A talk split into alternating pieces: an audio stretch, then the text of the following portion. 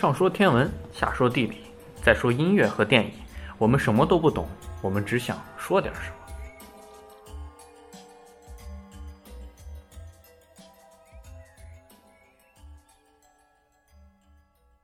那我们开始聊聊天文。我们这期天文的主要内容是讲讲黑洞。那先让十四来跟我们聊一聊。其实早在二百多年前。就已经有科学家就设想出了就是类似于黑洞这种天体，当时是剑剑英国剑桥的一位科学家和法国的一位科学家，就是根据呃就是光的那个能量二分之一 mc 方和那个引力势能就是就是那个 J 大 M 小 m 除以 r 的那个公式，两个联立得到了一个就是就是一个呃一个半径是。我也忘了具体是怎么样的，反正就是说，如果呃小于这个半径的话，就是光就没有办法就从这个天体里就脱离出来，然后所以称为这种天体就叫暗星。当时是这样子定义的，但其实就根据这两个公式是错误的，但却得到了一个正确的结果。然后后来就是在呃，也就是在十九世纪几十年代之后，就是逐渐就是万有不是。广义相对论提出了之后，再加上量子力学，然后通过这两个，就是重新定义了黑洞。然后上世纪六十年代的时候，苏联称黑洞为洞星，这个洞星，洞是就是那个冷冻的冻，星就是星星星的星，然后这个名字大概就是说，呃，光在黑黑洞的世界上的一个冻结的效应，这个我们接下来也会再讲。然后同同时期，西方把黑洞也称称为坍缩星，这个就是说黑洞的一个产生的根源。然后后来后来也就大概过了四五年、五六年的样子，然后有一个科学家就提出了黑洞的这个名字，然后这个名字就更加的被大家广为接受。刚提的坍缩星，它是什么坍缩？嗯，就是这个要提到黑洞的一个产生了，就黑洞的，就是。有两可能有两个产生的那个条因素，一个就是在呃就是大爆炸的前期，然后就是可能会有一些质量比较大的物质，然后发生就是聚集在一块儿，然后就可能会产生一种叫太初黑洞的物质，呃不是物质一种天体，但是目前因为没有证据能够支持它，所以还是一个就一个想法。然后还有一种就是坍缩星黑洞，这个也就是我们现在意义上就理解的黑洞。它就是说大质量的恒星，就是当它内部的燃料就是燃烧完了之后，然后它就会面临着死亡。然后如果它就质量比较大，所以它就会坍缩，坍缩到就是体积特别小的时候，然后它就是就产生的引力场就会作用非常强，所以就会产生。就是把周围的东西都会吸进来，然后所以就称为黑洞。然后，嗯，那个就并不是所有的恒星死亡它都会产生黑洞，它也是有一定的，呃，就是需要一定的，嗯，条件。对，条件，就是如果是质量小于太阳质量的零点五倍的话，它不。它甚至不会发生，就是超新星爆炸，呃，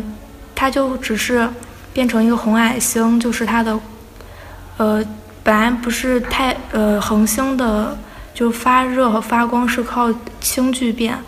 但如果恒星的那个就小于零太阳的质量的零点五倍的恒星，它的氢燃烧完之后，它甚至不会产生，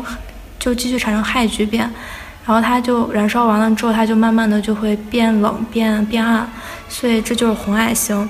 也就是说，因为它的质量太小，所以它达不到完成核聚变的临界条件。嗯。它可能就是炸出来质子就不会让它引引发进一步的，所以就它聚变就停了，对吧？对。然后，如果质量是太阳的零点四倍到三点四倍，也就包括太阳在内，它是它就将来会成为一种红巨星。然后，当它氢氢的燃料燃烧完了之后，它会发生氦聚变，然后最后变成白矮星。最后，当氦也燃烧完了之后，会变成黑矮星，就不再发光发热了。嗯，如果它的这个恒星的质量在太阳质量的五倍以上的话，这个就会有可能会变成黑洞。然后当它就是本来是氢聚变，然后再变成氦聚变，氦聚变了之后，可能再变成更质量更大的元素的一些反应。然后如然后之后，如果它的就是内核的质量在太阳质量的一点四四倍的到一点三二倍，它会变成中子星，还不是黑洞。然后如果它质量大于一点三二呃三点二倍的话，这个这种情况下才会产生黑洞。就是说，其实就对于黑洞来说，它的最重要的形成条件还是它的质量，因为当它质量够大的时候，它慢慢它就物质汇聚到一起，它就会有足够大的密度。当密度足够大，它产生的引力就会很大，然后可以，其实它的核心还是说可以把光吸进来。对，就也就是说，它会把一一切物质，甚至就是辐射都会吸进来，也就包括在光，光是电磁波吗？黑洞的种类可以根据它的质量的大小来分，就一一般就有什么普通黑洞、质量比较大的黑洞，还有质量特别大的黑洞。但这个没没什么说的。然后还有一种划分是根据它的物理性质来划分，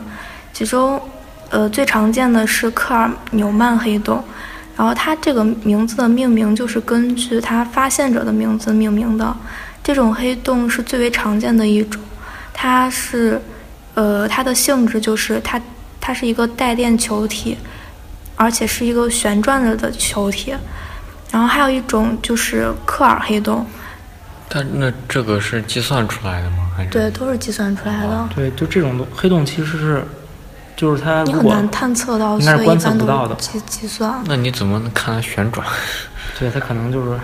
强强行靠算的吧。对，都。刚刚体运动啊。嗯。其实你说到这个，我前前一段刚好是看了 BBC Horizon 他拍的讲黑洞的纪录片，其实发现黑洞不是黑色的，对，就是黑洞是亮的，它特别特别亮，因为它在吞噬物质的时候，就我把我把物质燃烧了之后，因为物质跟能量本质上是一样的，我把物质搞搞没了，它就变成能量，能量想散发出来就是变成电磁波，是以光的形式出来的，那不又被吸回去了吗？黑洞辐射，不不，但是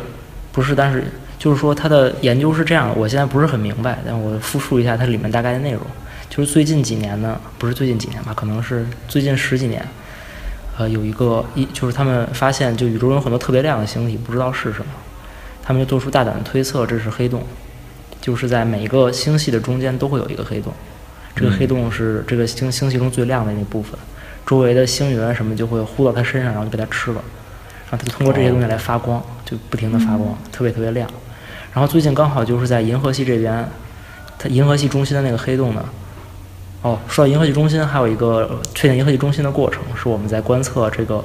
各种星星的距离，反正他们推算出来很复杂的一个过程。因为我们在宇宙中往往四周看，银河系中间应该是星星最密的，因为越向星，因为如果考虑到星系中间都有黑洞的话，星系中间星体会比较密集。嗯。然后最近刚好就是有有一大片有一大片星云直接奔着黑洞就去了，不像一般的情况，它可能或者从边上擦过去。它吸收里面星云的一小部分物质，它是直接撞到黑洞上，等于吸收了很大一部分物质。这个时候就有一个很好被观测的可能。刚好我们还造出了哈勃望远镜这种东，就各种各样的这些，然后人们就观测，然后就最后验证了黑洞就是好像是每个星系中间就都有一个黑洞，然后它它们在发光，吃各种物质。我觉得这很神奇。其实这也是黑洞的一个特点，然后被称作是黑洞辐射，因为是霍金研究出来的，然后所以也被称为霍霍金辐射。它就是说，霍金应该是计算呀，还有什么关？应我觉得应该是计算得到的。就是说，黑洞它其实温度要比周围的温度都要高，所以它会向外辐射能量。对，这就类似黑体辐射吧，加热之后就会有，就有什么波长的光发出来。然后它的特点就是，如果它质黑洞的质量越小，辐射的功率就会越大。然后继续说它黑洞的种类吧。刚提到了一个克尔纽曼黑洞，还有一个克尔黑洞，跟它相对的就是只旋转，它但它不是不带电。然后还有呃 R N 黑洞是带电不旋转的，还有一个最简单的黑洞就是史瓦西黑洞，它是静止不带电的，也就是说它不旋转，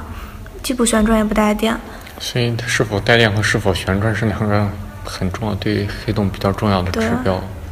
然后说到这个史瓦西，我觉得他挺挺有意思的。他是德国的一个天文学家、物理学家，然后他计算出史瓦西黑洞的时候是在一战的时候，他在战争中计算出来的，而且当时他好像还是德国的一个什么上尉还是大尉之类的，忘了。陆军高级军官。对。嗯，然后黑洞的特点，刚说了一个黑黑洞辐射，然后还有一个特点是它的性质只由质量、角动量、电荷唯一确定。嗯，这个 这个性质我不太懂。然后还有一个就是世界面，这个是一个我觉得特特别有意思的一个东西。根据就是广义相对论来说来说，它就是说每一个世界面之内都会有一个起点。然后又根据弦理论和圈量子理论来说，世界面的起点都是可可以去掉的。可去起点。别捣乱。刚学了高数，这个。呃，然后，呃，应该是说起点它必须要有一个世界面所包围，否则它就会影响周围的一些因果关系，还有一些物物理性质。呃，然后世界面有几个一些特点，一个是无限红移，也就是说世界面里面的时间相对于外部的观测者是静止的。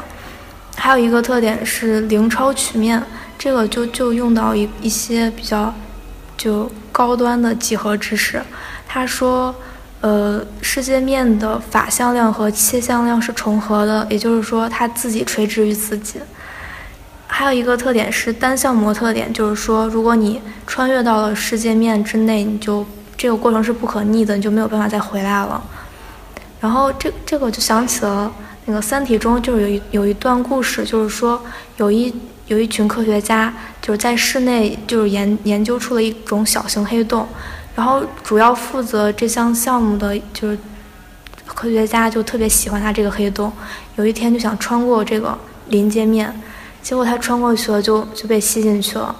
然后，但是外部的人看到他，就是他，他一直都在，就是穿到这个面的那个过程中，就是他一直在跌落，对，就永远看不到他在穿穿进去。